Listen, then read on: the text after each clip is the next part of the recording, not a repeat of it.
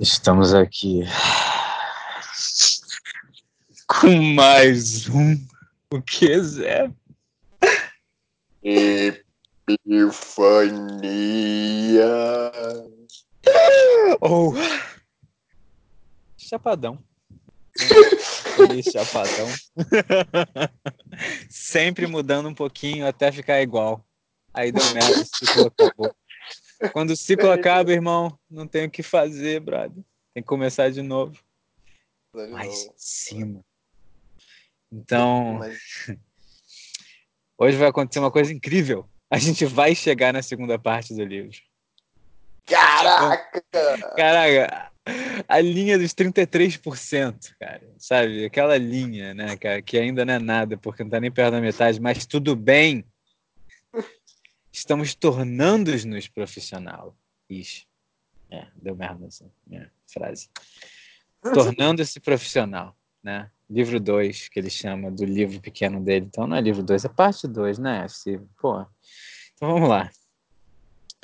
Turning Pro não é nada mais do que combater a resistência. Né?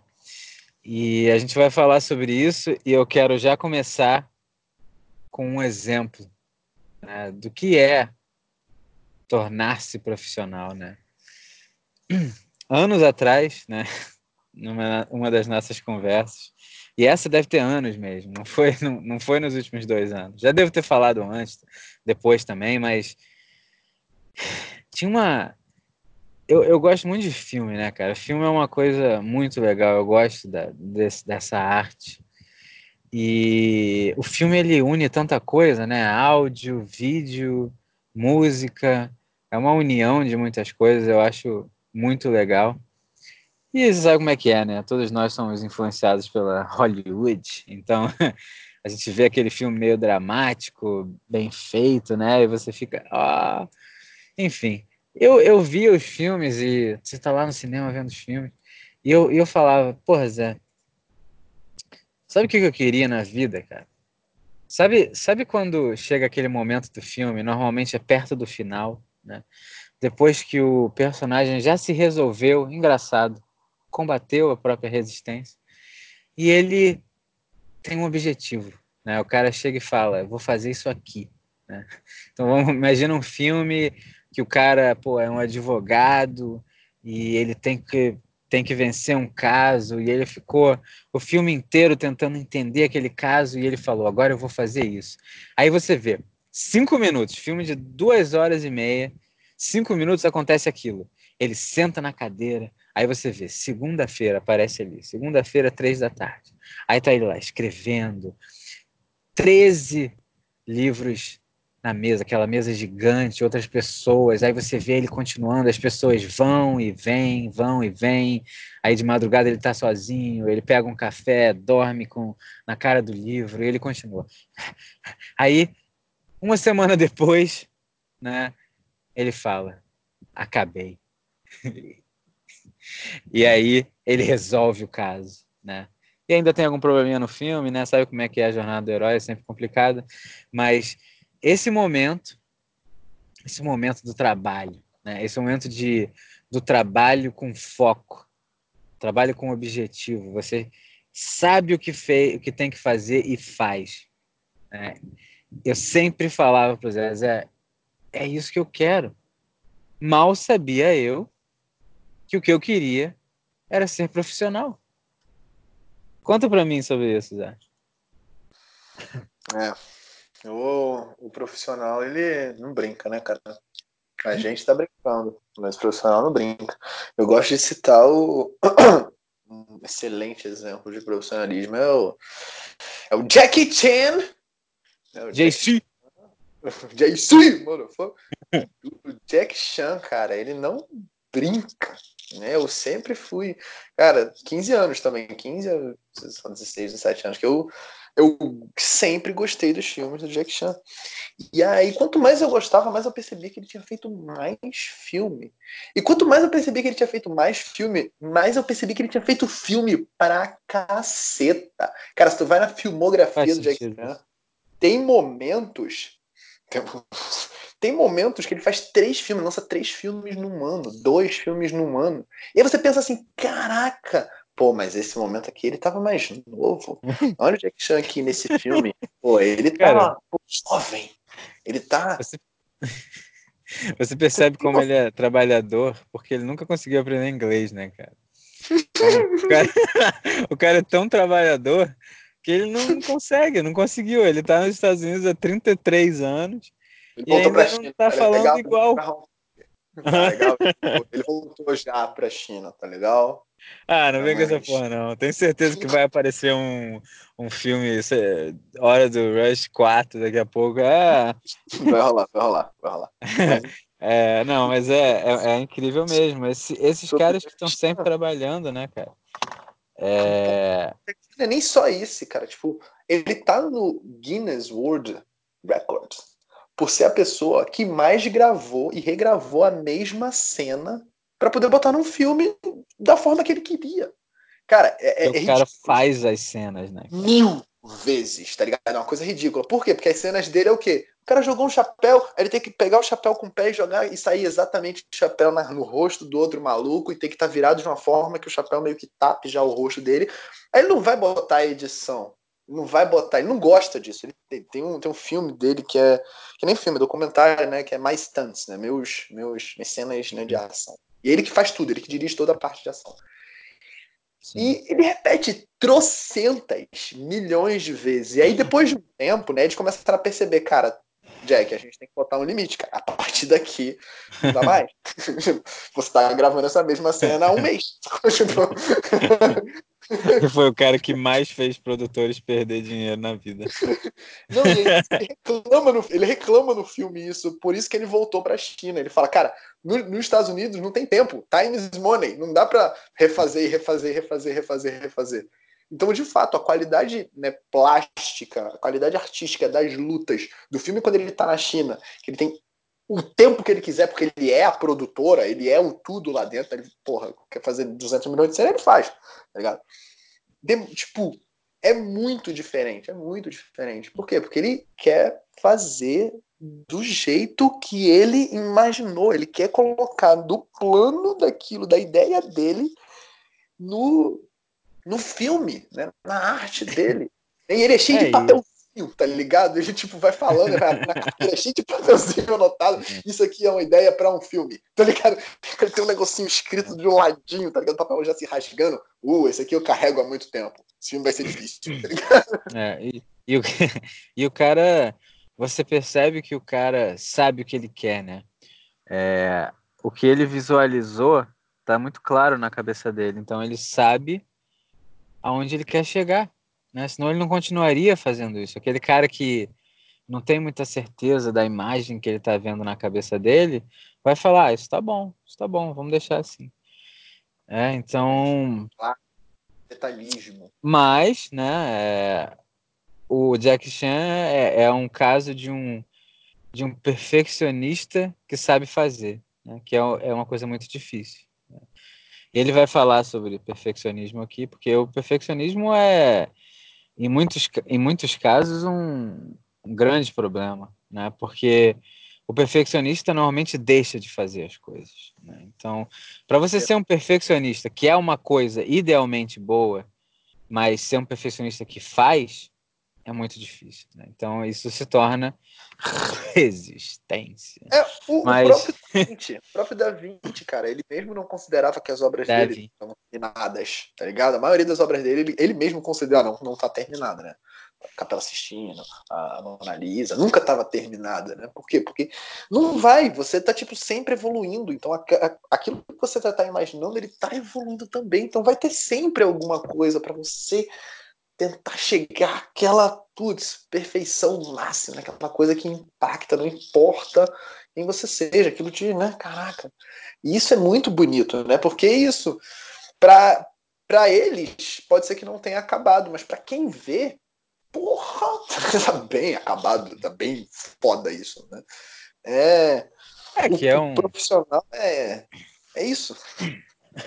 É, não, e é um ponto interessante, porque é, existe aquele aquele ponto em que já não vale mais a pena, né? 99%, 98%.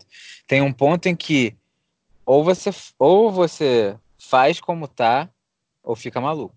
Entendeu? Então, é, é um momento complicado mesmo, entendeu? Não que você... tenhamos chegado a nisso, né? Porque é, 98% é uma coisa já muito foda, mas é isso. É... Quer, quer começar? Tem mais alguma coisa? Isso que você falou é importante. Não, quero finalizar com essa parte. Né? Ah, é, finaliza, pô. é ter esse discernimento mesmo, né? Que essa uhum. perfeição real não existe nesse, nesse universo material. É, ela existe, existe como base. Materialidade. Ela existe como ideal. Ela existe como, né, como concepção do que é o arquétipo. Né? Agora, você plasmar essa perfeição aqui, né? Você nunca vai conseguir, porque ela está sempre se aperfeiçoando. Né? Então é por isso que não, está parado. Está parado, né? Tá sempre em movimento. E você vai ver daqui a 100 anos, 200 anos, a Mona Lisa vai continuar foda pra caralho. É. Mesmo assim, e... uma coisinha, porque vai estar tá sempre indo. Isso que é fantástico. É, é para sempre.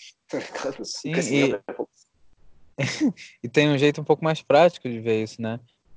É, porra, tu. Vamos imaginar uma situação aqui. Santa Cruz, né? vai para a primeira divisão de novo.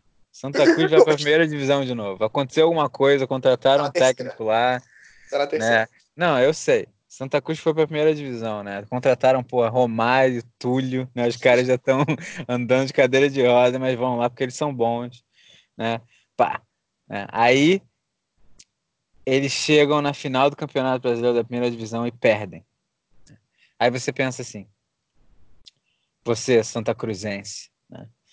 porra, perdemos. Perdemos na final, entendeu? Que merda, vai o time, né? Claro que isso não ia acontecer se o Santa Cruz fosse da terceira para segunda, para primeira, para final. Mas acontece, acontece na vida. Né? Você que está no time, você que tá na, chegou ali na primeira divisão, chegou na final e perdeu, você fala: perdi a final. Você não perdeu a final. Tu ganhou de outros 20 e tantos times, cara. Entendeu? Você é, não chegou ao 100%. Mas, meu amigo, o negócio foi bom. Então é, é, é, é, aquela visão, né? É, é, é saber, é entender, porra, a realidade. A realidade é que você foi bem pra caramba. Entendeu? Não foi o primeiro? Não foi. Mas, pô, uma final é, é, é, é, quase que um quase que um jogo de sorte ali. É, é muito difícil imaginar o que vai acontecer numa final, né, cara? Mas tu ficou em segundo lugar, segundo melhor time do Brasil. Aí você fala, pô, perdemos a final? Não sei. O que você acha? Eu acho que o que essa luta, essa esse diariamente, que a gente só vê o jogo, né? A gente só vê o uhum. jogo, a gente só vê o jogo de campeonato, é. a gente só vê o, a gente não vê o treinamento. A gente não vê o profissional, a gente não vê o cara sendo o primeiro a chegar, o último a sair. Né?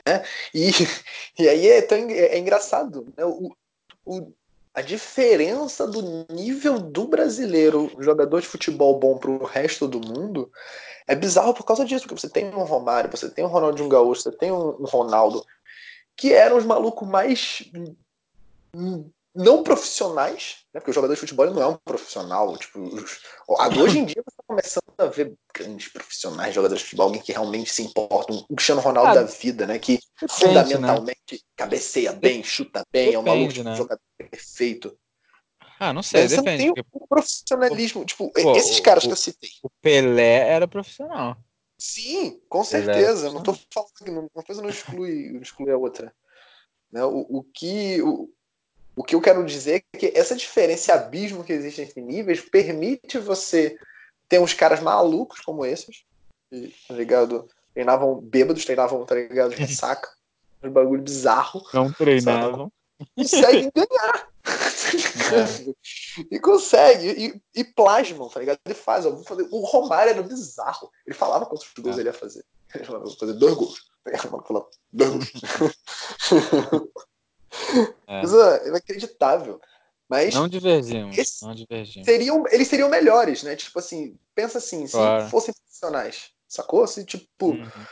fizesse alimentação bem restrita, né? Porque todo mundo bebia uhum. pra caralho. Imagina o, o, o impacto que isso tem num jogador de futebol álcool, ah. comer pra cacete, coisa escrota, tá ligado? Dormir tipo, tarde pra caralho, sair pra tá, festa. Tá, sair pra. É, é, desempenho de alguém que, porra, tem que performar no nível.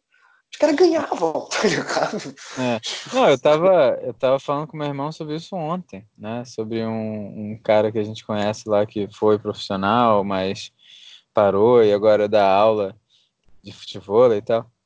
Né? O cara, pô, vai pra caralho, né? Quase todo dia, mas tá lá todo dia. Né? O, cara, o cara é profissional. É profissional. Mas a gente, é, é, é na minha cabeça é aquela coisa assim, cara. Agora imagina se o cara não fizesse essas coisas, se o cara se tratasse 100%, né? Oh. Mas é difícil também entender. A vida é uma coisa muito complicada mesmo, é uma mistura de coisas, né? Você vai falar, ah, o cara teria sido jogador profissional por mais tempo, poderia ter ganhado o campeonato, sei lá o quê, mas o que que é também a vida, né? Então, o cara tá lá se divertindo de noite com o pessoal, bebendo, né? Esquece um pouco da, da dura realidade da vida de que tá faltando alguma coisa, sempre tá faltando alguma coisa, né? E é foda. Vamos, vamos começar? Deixa a gente consegue começar? Foi uma boa introdução sobre o profissionalismo, né? Sobre o profissional, sobre né, você entender que mesmo o cara que faz né, bem pra caralho, mesmo o cara que né, tá ali fazendo todo dia, né, tá ali nessa, nessa constante evolução, isso não significa que. Isso pode ser até pior se ele tem comportamentos ruins, né? Então, tipo, o Neymar ter comportamento escroto reflete nas crianças que querem ser o Neymar. Né? E eu não estou falando é. do Neymar em si, acabei de falar do Romário. Do, né? do, é, e poucas pessoas podem ser um Neymar, um, um Romário, né? um Maradona. Então é, é, é, nele, é difícil né? tipo, para as pessoas, é, é, porque a pessoa vai falar: não, eu, eu posso né, fazer um monte de merda, mas ser o melhor. Né? Muito difícil, acontece às vezes, mas é, o cara que foi o melhor numa época, na época podia ser o melhor de todos os tempos. Não foi. Né? E ao mesmo tempo é aquela questão: o que, que é né, ser o melhor, para que, que isso serve, mas a gente está a gente tá falando sobre futebol, que é uma coisa muito boba, né? mas é porque muita gente vai entender o que a gente está querendo dizer, porque são pessoas conhecidas, mas essa é a parada, né? O...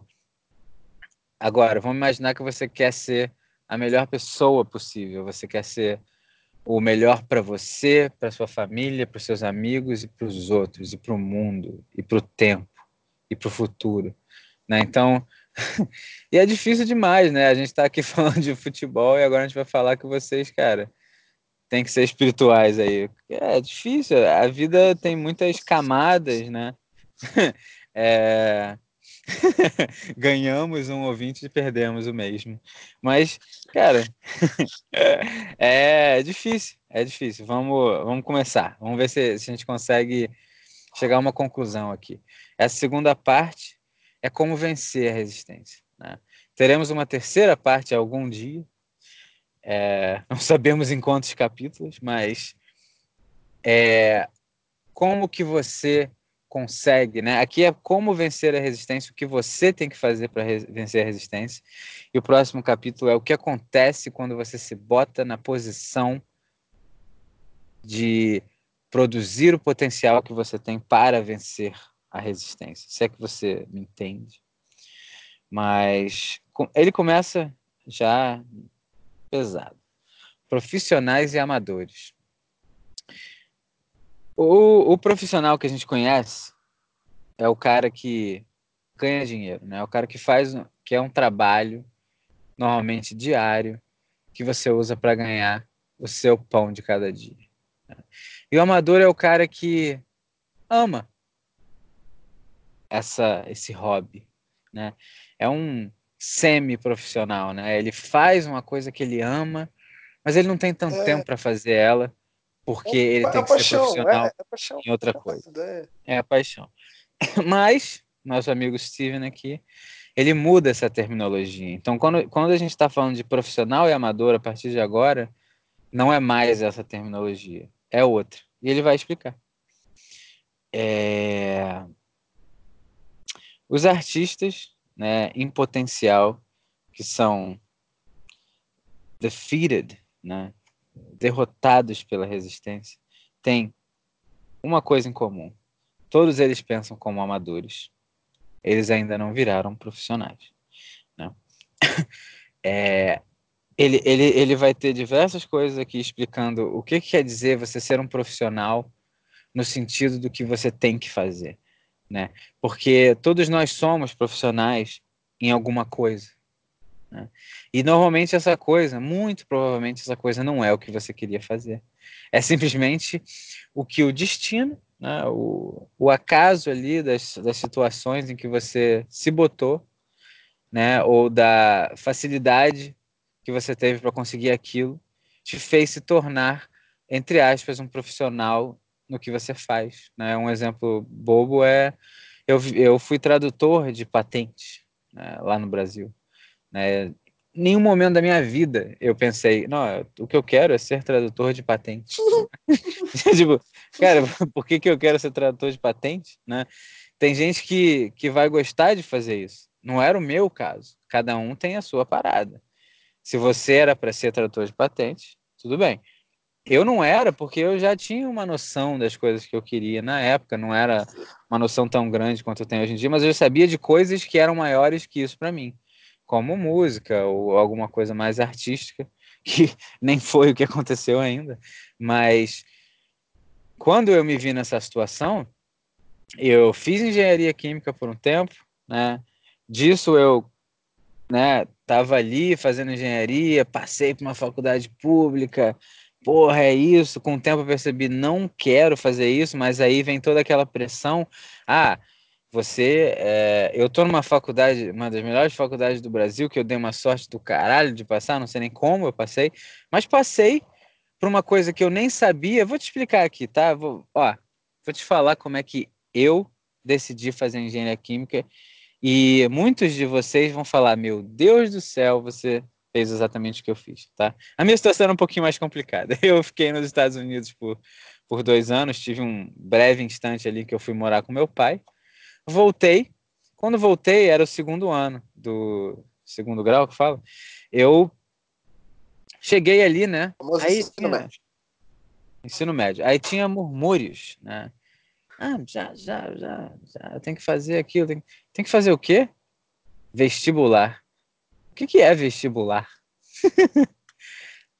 Você não sabe o que é vestibular? Aí me explicaram. Né? Vestibular é o que é a prova que você faz. E na época que a gente fez essa prova, não tinha Enem, não. Não tinha bobeirinha, né? Enem já é uma coisa assim muito mais tranquila do que a gente tinha que fazer. O que a gente tinha que fazer era decide o que você quer fazer e depois vê se passa. Pelo menos hoje em dia você fala, eu vou ver se eu passo e decido o que eu quero fazer. Né? Então, é, se, você não passa no Enem em medicina, que é o que você queria fazer, mas aí você consegue entrar em arquitetura, e, e era uma coisa que você gostava, você vai e entra em arquitetura e passa. Né? Então, é muito ruim ainda. Né? Os Estados Unidos têm muita coisa complicada, mas uma coisa que eles têm que é um pouquinho melhor é o college. Né? O college é como se fosse uma coisa entre a escola e a faculdade. Quando a gente acaba é, a escola no Brasil e vai entrar na faculdade, a gente está entrando na, na, escola de graduação. Aqui tem uma coisa chamada undergraduate, né? que é o college, que é, sei lá, subgraduação. Que você entra numa parada ainda sem decidir. Às vezes a pessoa fala, ah, eu já decidi o que eu quero. E aí faz. Mas você pode entrar no college, você tem quase dois anos ali de coisas mais básicas, como se fosse uma introdução a coisas do college, e você vai escolhendo, quero tentar fazer essa matéria, quero fazer essa matéria. Depois de dois anos, você fala, ah, eu quero fazer um major, eu quero né, fazer, entre aspas, a graduação nisso, e você fica dois anos para finalizar isso. No Brasil, na época que a gente fazia, você fala, eu quero fazer isso, se, se inscreve naquilo e faz a prova para aquilo. Né? E eu falei, eu não tenho a menor ideia do que eu quero. Eu tocava minha guitarrinha, eu pensava na vida e mais nada, perdido, né? Perdido, nem imaginava, né, esse mundo aí dos adultos, que até hoje eu não achei, mas chega lá. Agora, o que, que eu ia fazer? Não sei. Aí eu comecei a pensar, ah, eu sou bom em tiro, sou bom não? Tiro notas boas em matemática, física e química, tá? E aí? Engenharia. Por quê? Dá dinheiro. Ah. Tá bom. Tá. E aí, que mais? Tem 73 engenharias diferentes. O que, que eu faço? Não sei. Pô, eu gosto de química. Nunca tinha feito um experimento químico na vida, nunca tinha visto uma, uma coisa química acontecendo numa, numa escola, né? Mas eu falei, eu gosto da ideia da química. E gosto mesmo. Sempre foi uma coisa interessante. Mas eu cheguei e falei, eu gosto da ideia da química. Tá bom. Já sei. Vou fazer química. Não, química não dá dinheiro. Ah, tá. Engenharia química. Pronto, me inscrevi, entrei, dei a porra do azar de passar, né? Que foi uma sorte, porque estou onde eu estou por ter sido um bobão na engenharia química por anos, né? Porque talvez se eu tivesse passado numa outra coisa menos difícil, menos difícil, é, menos difícil, eu teria passado e me tornado profissional naquilo. Bom, o que aconteceu foi que não foi isso que aconteceu. Eu passei, fiquei anos lá. Em algum momento eu percebi não dá para fazer isso, mas eu não conseguia sair. Por quê? Resistência, medo. Ah, eu tô na melhor, uma das melhores faculdades do Brasil, de graça, né? Coisa que no Brasil é complicado pra caramba você pagar a faculdade. E eu continuei naquilo, desesperado, todo ano, todo semestre eu repetia um ano de matéria e falava, cara, o que tá acontecendo comigo, cara? Eu não, sabe, não consigo. E todo semestre é aquela, né, renascimento. Esse semestre eu vou fazer nove matérias, vou passar em todas, repete todas. Aí você fala, cara, que meu Deus, né? E aí daqui a pouco te chamam e falam, cara, tu tá repetindo umas matérias que você vai fazer, não sei. Fiquei nesse negócio. Em algum momento eu falei, agora não dá. E por que que eu falei? Porque eu entrei num estágio de patente, de engenheiro de patente né? Que, cara, não tem nada a ver comigo. Como é que eu vim parar nisso? Não sei, alguma amiga tinha feito estágio ali, falou, faz uma é, coisa, eu sabia falar inglês, era o meu único diferencial de todos na, na, na história da engenharia. O que, que eu sabia de engenharia? Nada. O que você sabe? Inglês. Ah, então faz isso aqui. Engenheiro de patente, fiquei lá, revisando coisa de patente. Dois anos depois, né, eu era todo, todo mundo lá falava, pô, cara, você é bom, sabe fazer isso, mas você parece que não quer fazer isso. Hum, é, engraçado, né? Parece mesmo. Então, deixa eu ver o que eu posso fazer. Ah, eu percebi que essas traduções de patentes são muito ruins. Deixa eu ver aqui. De onde vem essas traduções que a gente vem? Da daqui. Tá, liga para lá, faz o negócio, pronto, virei tradutor de patente. Dois anos e meio depois, desisto e vou para os Estados Unidos viver uma vida nova. Né? Então, agora, agora né, eu tô te falando essa, essa história, para que eu tô falando essa história para você? Para você entender que enquanto você deixar um negócio chamado o acaso decidir o seu destino, você vai virar engenheiro de patente, cara. Entendeu? Tu vai chegar numa situação ali que você fala: Meu Deus, eu nunca imaginei que eu ia fazer isso. Por que, que eu tô fazendo isso? Então, né, olhe para o seu histórico e pense: você está aonde você imaginava que queria estar? E se você está, que é muito difícil, essa imaginação de onde você queria estar veio do quê? Qual foi o seu. É... Qual foi o motivo, né, o, os motives por trás do que aconteceu? Agora, se foi dinheiro, status, ou qualquer coisa parecida, muito provavelmente não é o que você tinha que fazer. Conte para mim alguma coisa, Zé, não sei onde a gente estava. É, se for qualquer coisa que tenha a ver com materialismo, você vai você vai ter o, o curto curta experiência de tempo, curta experiência de reviver nessa né, mais dinheiro, mais conforto, mais isso, mais aquilo, mais aquilo. E, em algum momento você vai se tocar que e aí? tá ligado? E aí? Né? Tem alguma coisa a mais, né? Se você for, tipo, minimamente honesto com você mesmo, tem coisas que, tá ligado? Não dá para explicar, mas dá, né? Por que que... Por que, que eu tô aqui, né? O que que eu, o que que eu, o que que eu vim fazer? De onde eu vim, né? Perguntas fundamentais. Se você não tem um mínimo de, de uma resposta que te que te dê uma segurança nos momentos mais né, caóticos, mais, mais bizarros, você não. Você não tem essa, essa força que realmente o ser humano tem, né? essa, essa vontade divina, essa coisa que transcende o tempo e espaço, que transcende experiências, que muda né, o, o futuro, o presente, que, que engrandece ainda mais né, essa realidade que a gente vive.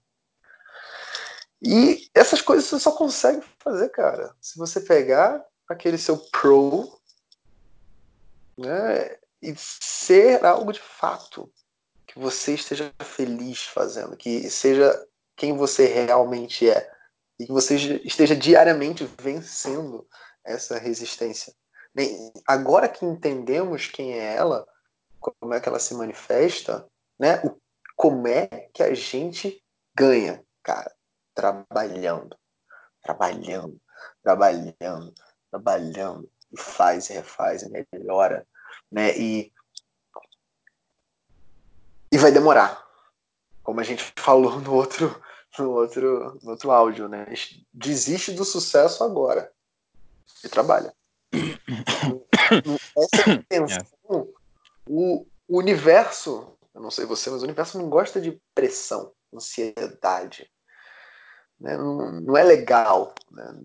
Nada funciona bem com, essas, com, essa, com essa vibração. Então, o que, que você tem que fazer? E faz. faz todo dia. Deixa melhor, e vai fazendo. E vai demorar 5, 10, 15, 20 anos, não importa. Né? Às vezes você vai morrer, não importa. Né? Você faz o que, que você veio fazer aqui e melhora um, um pouquinho você mesmo, um, um pouquinho aqueles amiguinhos mais próximos, né? que nem está acontecendo né? sempre, né? É uma, uma, certeza muito grande que eu tenho que tipo ou aqui ou no planeta XYZ, um, um seres de consciência no mesmo nível que a gente, né? A guerra da resistência contra o, o ser, ela vai estar tá acontecendo. Né? E eu, eu vou conseguir me sentir empático ao, ao, ao ser alienígena XYZ desse planeta. Porque é real pra cacete. Você tem que fazer o que tem que ser feito. tem que ser pro! Agora, é, se pergunta, né, cara? Qual é a sua profissão? Né? Sua profissão é essa. Agora, quais são seus hobbies? Né? No que que você é amador? Né? E essas coisas que você é amador, qual delas você de fato gosta, ama? Porque agora o nosso amigo Steven vai virar o jogo. Ele fala assim: a, a palavra amador, obviamente, vem da palavra amor. Né? Para o inglês é um pouco mais difícil de entender. Na, na nossa língua é, é fácil de entender. Né? O amador ama o que faz. O que ele fala é, na minha interpretação, o amador não ama tanto assim o jogo. Ele tem medo. Agora, o profissional, ele ama. Porque o profissional faz independente de qualquer coisa. Ele ama tanto o que ele faz que ele dedica a vida dele por isso. O que você faz agora, aquilo que você se chama de profissional nisso, aquela coisa que vem antes do seu nome, doutor Goiabada. Goiabada, é isso que tu ama? Se pergunta isso. Então, vamos lá. Um profissional. Alguém perguntou para um cara aqui, que eu não vou falar o nome dele porque é um nome estranho, se ele escrevia numa hora específica ou só quando ele tinha inspiração? Ele falou assim: Eu só escrevo quando eu tenho inspiração. Mas, graças a Deus, ela vem todo dia exatamente às nove da manhã. E ele diz: Esse é um profissional. Acabou, acabou. Pode desligar, a gente já falou tudo que tinha que falar. E é isso, vamos pro próximo episódio, Zé? Bom, o que, o, o que o nosso amigo está falando, que eu não dei o nome porque é um nome estranho, ele não está brincando com a resistência. Ele sabe da realidade. Né? O profissional é o cara que faz as coisas todo dia. Então, é simplesmente o hábito. O hábito de ser profissional todo dia. É, isso é uma coisa é, complicada porque parece óbvio, não parece? Agora me diz quantas vezes você fez o que você realmente gosta de fazer essa semana? Responda a si mesmo e perceba se o que você realmente gosta de fazer está sendo feito duas vezes por semana, três vezes por mês, vinte vezes por ano, onde é que você vai chegar em algum lugar com isso? E aí você vai se perguntar, né? Será que eu amo isso mesmo? Mas isso é complicado, cara. Isso é uma resposta muito complicada, porque a gente sabe o que a resistência faz. A gente sabe o que a vida faz com a gente. Né? Todo dia você tem tanta coisa que você, em teoria, tem que fazer, que é difícil mesmo. É difícil mesmo. Eu já fiquei, sabe, eu devo ter tocado guitarra 30 vezes em um ano, em alguns anos. Né? E você. E aí em algum momento eu mesmo me perguntei, será que eu gosto assim de tocar de, de tocar guitarra? Mas quando eu tinha 20, eu, eu tocava guitarra todo dia. É, e você lembra das duas situações, né? Uhum. E, e você via quando eu tocava a guitarra do nada, eu ficava ali todo feliz, um tempão tocando a guitarra. E Ficávamos todos e aí? muito felizes. e aí, né? O que, que é isso? O que que, o que, que isso quer dizer, né? É fácil se enganar. É, eu não gosto tanto assim. Será? Se você tivesse, já fizemos essa pergunta antes, se dinheiro não fosse não fosse importante, se alguém é, a, se ser famoso não fosse importante, se ser importante não fosse importante, se o que as pessoas acham sobre o que, o que você faz não fosse importante, o que você faria? É muito difícil imaginar isso, porque na nossa cabeça isso não é possível. Não é verdade? Porque alguma dessas coisas tem que ser essencial. Dinheiro, importância, ser famoso ou. Qual foi a última que eu falei? ou ninguém vê o que você está fazendo. alguma dessas coisas tem que ser essencial. Por quê? Quem está vendo você fazer? Você está sempre se vendo, né? É o que importa. Agora, se alguém está vendo você fazer ou não, o que, que isso tem a ver, cara, com a situação aqui? Você está fazendo uma coisa boa, não é? Se você gosta de alguma coisa boa, você está fazendo aquela coisa, não importa se alguém está vendo. Né? O seu dinheiro vai te trazer felicidade? A gente já pensou sobre isso. Não, né? A gente já acho que já entenderam isso. Tá bom. É, alguém dizer para você é, idolatrar você vai te ajudar em quê? Né?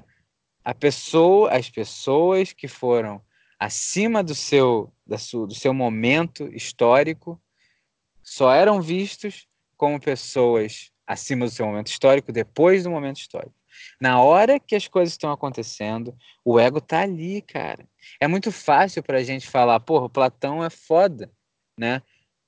E o cara tava lá 2.500 anos atrás. É muito fácil. Por quê? Porque agora a gente está de longe daquela situação. A gente saiu daquela situação, a gente nunca viu aquela, a gente não sabe o que estava acontecendo naquela época. A gente não está sendo influenciado pelaquela época. Aí a gente olha e fala: esse cara sabia o que estava falando. Como é que pode ninguém saber o que ele estava falando na época? Não sei. Quantas coisas que a gente acredita hoje em dia que estão erradas? Daqui a 200 anos vai ter alguém falando: esses caras, como é que esses caras podiam acreditar naquilo? É isso, cara. Sai de você mesmo e fala o que, eu, o que que eu gosto de fazer. Acabou, faça. Não importa o que é. Conta pra mim alguma coisa, tá? Às vezes importa assim se você gosta de matar as pessoas, talvez. talvez não seja o que deve ser feito. Realmente, mas se você gosta de matar as pessoas, você não está ouvindo esse podcast, então estamos bem. Estamos bem. Vamos lá. É... Ele conta ele fala, o. Fala. O que, que você ia falar? Porque eu ia falar do que ele, ele diz como é que é o dia dele, né? Como é que uhum. ele se sente até fazer. Você quer que eu... Não, fica. Não, vai, vai, vai, fica à vontade. Não, mas eu ia falar isso, pode falar. Ah, Você quer que show. eu fale? Ele tá, é, pois é, ele tá, ele tá meio que ele descreve, né, de uma forma muito bonita, né, de como é que como é que o dia dele vai acontecendo, né? Acordei, abri o olho, sacou? Tipo, os sentimentos que ele vai tendo, né? Então, tipo, ele já tem a sensação, abriu o olho, já tem uma sensação de não satisfeito, né? No, no primeiro momento, a primeira coisa que ele sente é, é já tem aquele vazio. É, exatamente, né? É, de novo, por sinal, é o que todos sentimos, né? É, desculpa, é, é, é, é uma coisa assim, principalmente quando você ainda está muito drogado, vamos dizer assim, é, muito viciado nas coisas. Né? A primeira coisa que você sente é o vazio e logo depois você pensa, qual é aquela coisa que eu tenho mesmo que tira o meu vazio? Aí pode ser o que você quiser, né? Um namorado, um bichinho, um cigarro, uma bebida, um, um açúcar, o que quer que seja. Primeira coisa que vem ao vazio, logo depois você já está qualquer coisa, cara. Pode ser aquele cafezinho que todos nós amamos. Eu ainda não tirei o meu café da minha vida, apesar de saber o que a cafeína faz, mas caraca, cara, a gente quer aquela coisinha. Então vai lá. O que, que ele já sabe? Já sabe que tem que fazer coisa, né? Ele já sabe que tá ruim. Né? Tipo, as pessoas ao, ao meu redor, pessoas que ele, que ele ama, ele já não não tá mais tão presente, né? Não, elas estão ali, mas não estão ali, né? É esse sentimento e é muito engraçado, né, cara?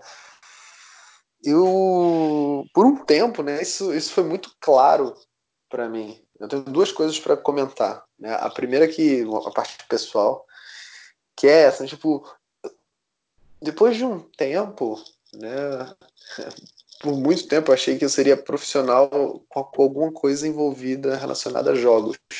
Eu sempre gostei muito de jogar coisas. Sempre o jogo sempre me desafiou, o jogo sempre me, né, me teve uma, uma, o melhor de mim. Eu sempre dei o meu melhor no jogo. Esse sentimento é muito bom. Então, por alguns momentos da minha vida, eu achei, cara, será que eu, um jogo qualquer que eu gostar muito de jogar, será que pode ser isso? Né? E né, ainda mais hoje em dia, nós estamos nessa realidade o de jogo que jogam. Vida. Calma, seu puto. É... O, o que acontecia né, durante o que, o que me mostrou no final das contas que não era o jogo em si, óbvio que era o jogo em si, mas que não era o jogo que eu estava jogando, né, não era aquilo. É, é, é o, o, sentimento de que aquilo já não, já não está mais acrescentando. Aquele sentimento de você só tá fazendo aquilo por pura inércia, né? você só está se sedando. Aquilo ali não, não tá né, levando você a, caraca, perceber um melhor. Né? Exatamente, perceber melhor a vida, né? E esse sentimento de abrir o olho, né? Isso acontecia muito, né? Quando eu só jogava. E teve momentos que eu só jogava. o dia todo, né? dias e dias, né? Férias e férias. E, porra, em, em outros momentos trabalhando, sendo profissional em coisas que tinha que trabalhar, fazendo a faculdade porque tinha que fazer, mas o resto do tempo que dava era, tá ligado, sedativo total. Né? Então, é, esse sentimento de acordar já com, esse, com essa falta, né, muda um pouco quando, quando, começa a se utilizar, ajudar né, de forma mais inteligente as pessoas, né? Tipo, sempre gostei de fazer as pessoas rirem, sempre gostei, gostei de fazer as pessoas, né? É, se sentirem bem, se sentirem harmonizadas em qualquer ambiente, né? trazer um, né, uma vibração melhor, mas eu sempre senti que não era o suficiente. Eu precisava estudar mais, entender mais como o ser humano funcionava. E como é que eu vou plasmar isso de forma, trazer para isso diariamente, né? Até me encontrar de fato, né? E tá tipo, caraca, me sentindo bem quando tô trabalhando, né? Tô trabalhando, tô me divertindo, tô fazendo o que eu tenho que fazer, né? E às vezes você não tá sempre fazendo as coisas maneiras do trabalho, né? Ele e continua falando que tem horas que você eu sento, escrevo e dane-se o que vai sair dali, eu tenho que escrever, tá ligado? É fazer o que tem que ser feito, né? É o momento do daquilo, e é só aquilo, né? Não tem celular, não tem minha mulher, não tem meu filho, não tem. É fazer o que tem que ser feito. Uhum. É, ele. O, ele fala muito bonito o que ele fala, né? Mas, é, cara, 100 páginas, sei lá, é muito pequeno. É, parece, parece que é difícil de achar esse livro no Brasil, mas tenta, tenta, é, tenta achar aí. É, bom, rapidamente. Lucy, né? é o nosso nome carinhoso, uma pessoa chamada Lúcia Helena Galvão. Ela é uma das professoras da Nova Acrópole, uma entidade não, não governamental, não sei, nunca consigo lembrar o que isso quer dizer, mas não ganha dinheiro com nada, voluntário, escola de filosofia, tem, sei lá, 70 dessas no Brasil, muito provavelmente alguma relativamente perto de você ou do lado da sua casa pode acontecer também. Algumas pessoas já aconteceu, né, Zé? Então, é...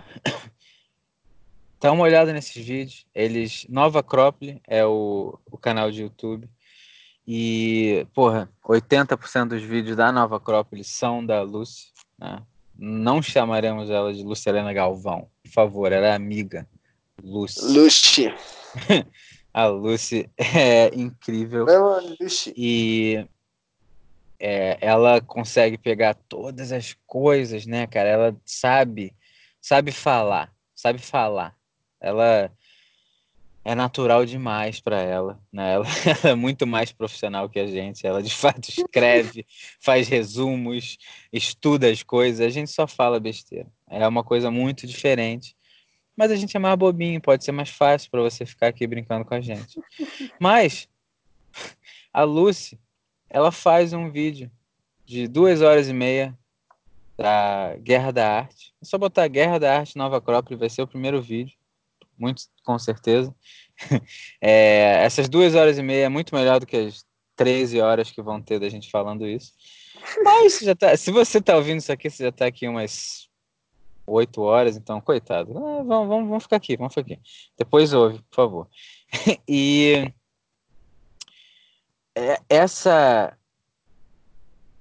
isso que ele faz é, é, a, é, é a briga diária, né? Ele, ele faz de uma de um escreve de uma maneira como se ele estivesse caçando. Então ele acorda, ele, ele já sabe o que ele tem que fazer, ele já está meio ansioso, porque ele sabe que a resistência está ali. E ele fala: Eu não estou nem preocupado com o trabalho. O que ele está preocupado é: vou sentar e fazer? Só isso. Então, ele está lá, indo pelos, pela, pela rotina diária dele, né? as pessoas começam a sumir, ele, ele interage com as pessoas, mas ele não está ali. O que ele sabe é: a resistência está aqui. Né? Eu preciso fazer o que eu tenho que fazer. Ele vai, faz o que ele tem que fazer, todas as coisinhas de manhã, né? Chegou mais ou menos umas 10 e meia, ele vai e fala: Eu sei o que eu tenho que fazer. Tem o, ele chama do princípio da prioridade, um princípio bem comum, né? Aquele livro, Os Sete Hábitos da, de Pessoas Eficazes, eu acho que é o nome, né? Qual é o nome do, do autor? Stephen Covey, alguma coisa assim, não é isso? Ixi. Não sei. Mas é, é um. Todo mundo sabe dessa coisa, né? Tem um quadrante o que você tem que fazer são as coisas que têm que tem prioridade, que são importantes e não urgentes. Então chegou 10 e meia da manhã, essa é a hora que você falou que você vai sentar para fazer o que você tem que fazer. Você vai sentar e fazer o que você tem que fazer. Deu merda, deu merda, aconteceu alguma coisa, emergência, tá bom. Qualquer outra coisa, por mais que pareça emergência, você vai falar: Daqui a quatro horas eu te ligo. Beijo. Pá. Aí ele vai e faz. Ele fala, né? Me arrumei, fui para minha caçada. Fui, procurei, tô lá há horas, não sei. Cadê? Cadê aquele bicho? Tô precisando. Tô precisando da minha caça. Vai. Achou. Tá ali. Tá ali. Vai devagarzinho. Vai. Pá. Pegou a caça. Levou para casa. E deu a caça. A mulher tá lá cozinhando, porque tu não sabe cozinhar, tá uma merda. Vai, deixa ela cozinhar, os filhinhos estão felizes, você conta história, tá tudo bem, você tá comendo, tá todo mundo feliz. Mas não se engane. Você já tá pensando em amanhã. Amanhã você vai ter que vencer a resistência de novo. Então, uhum. é, resumindo a, as frases lindas dele, é isso. Essa é, é isso que vai te fazer conseguir tudo. E a gente vai explicar melhor por que isso vai acontecer no terceiro, na terceira parte. Mas olha, cara, você não tem a responsabilidade da criação. Pode tirar esse peso, tira. Tira, pega essa armadura, joga no chão. Você não precisa desse peso. Eu sei, eu sei, parece a coisa mais incrível do mundo. Como assim eu não tenho a responsabilidade de criar? Você só tem a responsabilidade de estar na hora que você vai receber a criação. Perdemos dois ouvintes. Não. Pensa bem. Cara, a gente já falou sobre a Cláudia. O Cláudio. Ele tá ali. É só você estar no momento certo. E ele fala das musas, né? A gente vai falar sobre as musas depois, mas as musas é uma uma analogia espiritual, né?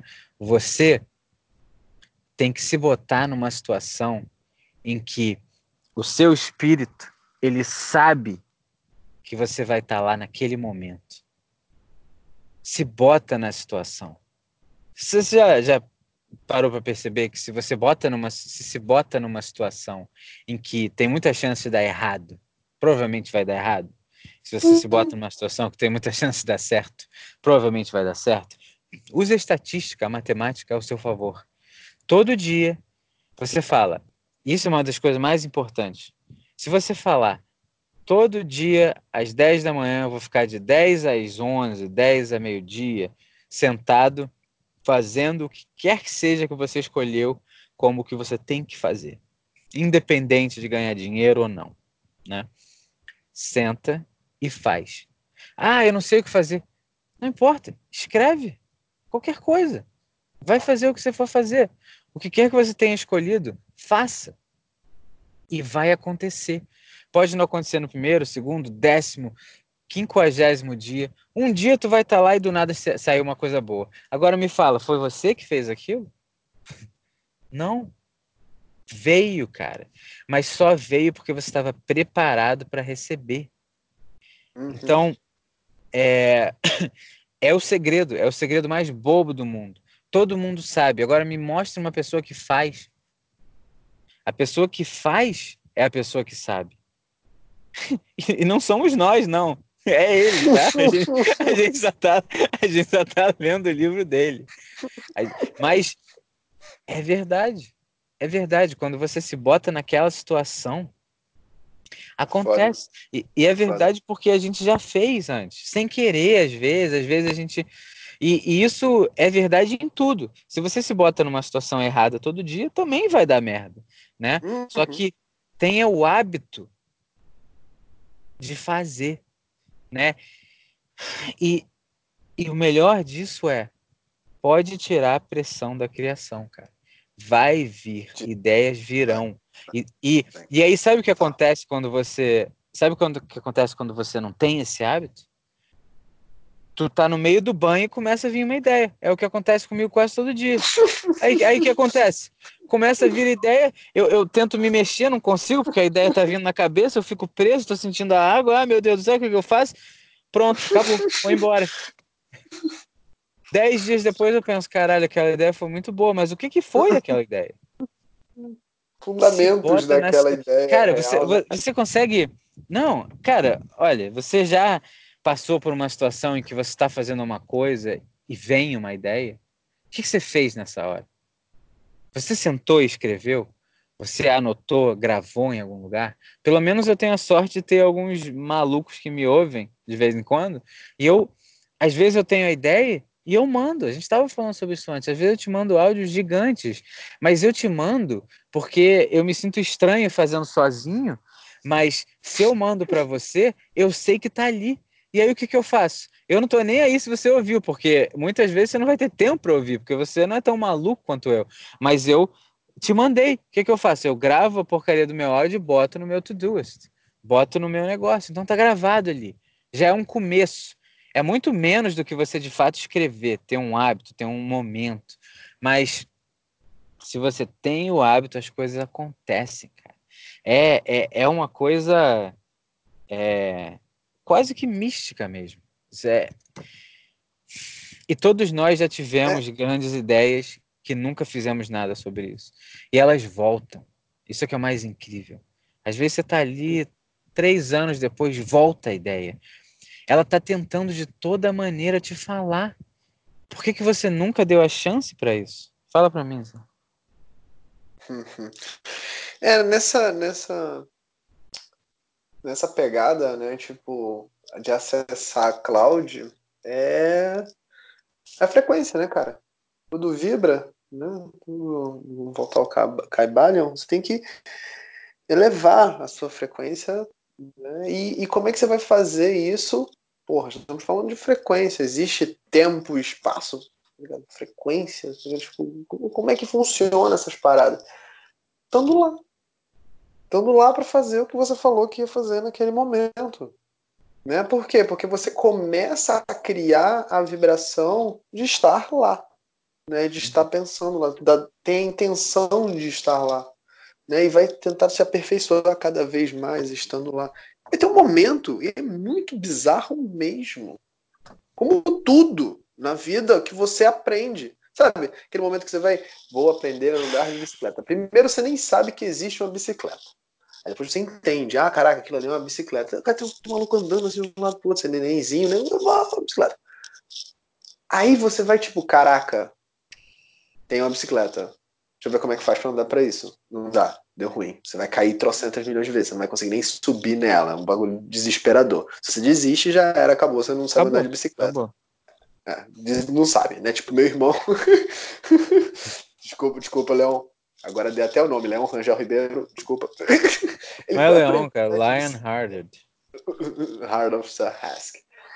Ele foi, foi aprender a andar de bicicleta depois de velho né? 18 anos, velho, 18 anos, 19 anos. Porque é doloroso mesmo. É, é, é, doloroso, é um processo doloroso, né? Tipo, até vir. E se você não sabe andar de bicicleta, não tem problema, cara. Não, não é, não é, não é o que a gente está falando aqui, não tem não, problema. Não, Pega é, a porcaria do carro, tá bom. Sim, sim, sim. É, vem do nada. Você tá indo, tá fazendo, tá um esforço, tá uma dificuldade, e do nada você consegue alguns segundos se equilibrar naquele bagulho. Aí depois Cara, você consegue se equilibrar mais, mais daqui a pouco, porra, tu tá sem uma mão. Daqui a pouco Meu irmão, tá, tipo, já ouviu falar da teoria do clique? tá entendendo? É, não sei se existe essa. Mas, cara, o clique é um momento divino. Epifania. Epifania ou clique. O Cara, clique é isso. O clique é, isso, tipo, clique é... epifaniou e ah, mudou. Tudo. Não, o clique é. Sabe, é lagrimeiro, você tá entendendo?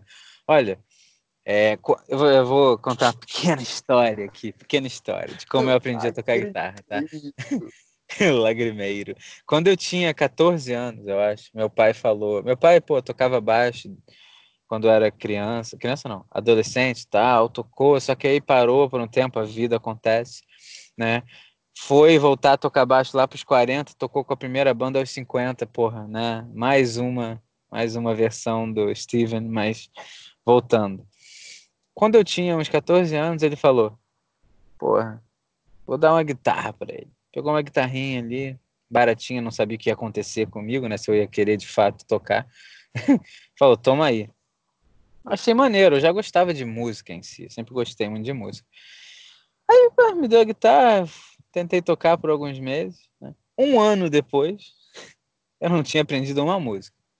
Não sabia tocar guitarra nem um pouco. Achei difícil, desisti? E é engraçado, né? O, o, o destino, né, cara? Como é que o é, até o próprio ego tem uma parte no seu destino, né? Então, estava com 14 anos, morei dois anos nos Estados Unidos, de 14 aos 16. Quando eu estava com meus 15, fui passar é, as férias no Brasil. Sei lá, quase um mês de férias, eu acho. Eu fiquei um ano sem tocar guitarra. Né? Um ano, né? Tentei desistir. Meu pai tava tipo, caraca, cara, não vai nem dar chance para guitarra. e eu, ah, pai, não deu. Bom, pela força do destino, um dos meus amigos lá do Brasil tinha aprendido a tocar guitarra, né? Aí eu fui lá, tava saindo com meus amigos, Fred, né? Era o Preik, Preiclox. Preiclox, porra. Tava lá e falou, olha isso aqui. Aí ele tocou uma música do Iron Maiden, né, cara? Dentro, dentro, dentro, né? Eu, caralho. Pô, toca aí de novo. Dentro, dentro, dentro. Hum. Aí ficou na minha cabeça isso, né? É ego, né? Tem, é uma relação de ego, assim. É, pô, meu amigo sabe tocar, né? Tem alguma coisa assim, ah, talvez seja possível um cara tão idiota quanto eu tá tocando. Talvez, talvez dê. né? Aí eu fiquei com essa coisa na cabeça. Não sei o que aconteceu, cara. Voltei para Brasil, os Estados Unidos. É, falei, pô, pai, quero, quero aprender mesmo. Aí ele chamou um. Me, teve um professor lá, fiquei alguns meses com esse professor, né?